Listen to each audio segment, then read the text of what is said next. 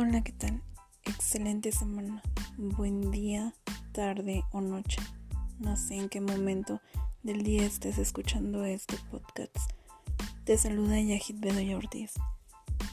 Esperando que la información que te presento hoy sea de ayuda en la comprensión del tema investigación cuantitativa. Comenzamos. Investigación. En concreto, seguir la pista es un procedimiento complejo en el cual se busca obtener respuestas lógicas.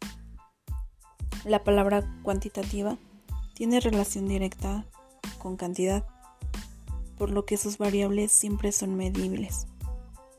Hacemos un pequeño paréntesis en este momento para aclarar la diferencia entre este concepto de cualitativo y cuantitativo.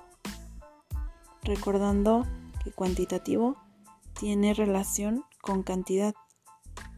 Por lo tanto, sus variables son medibles, a diferencia de cualitativo, que tiene relación con calidad, por lo que sus variables siempre son interpretativas.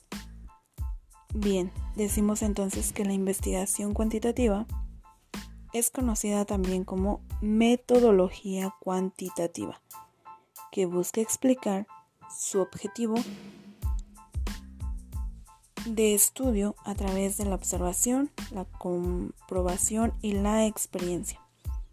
Todo esto de manera objetiva, sin que intervenga los juicios de valor, las creencias o las ideas del investigador. En este punto no entra el subjetivismo, ya que este va de la mano con el método cualitativo.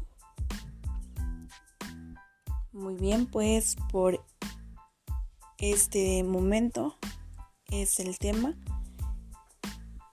Esperando que pues haya quedado claro la diferencia entre cualitativo y cuantitativo y más que nada el concepto de investigación cualitativa.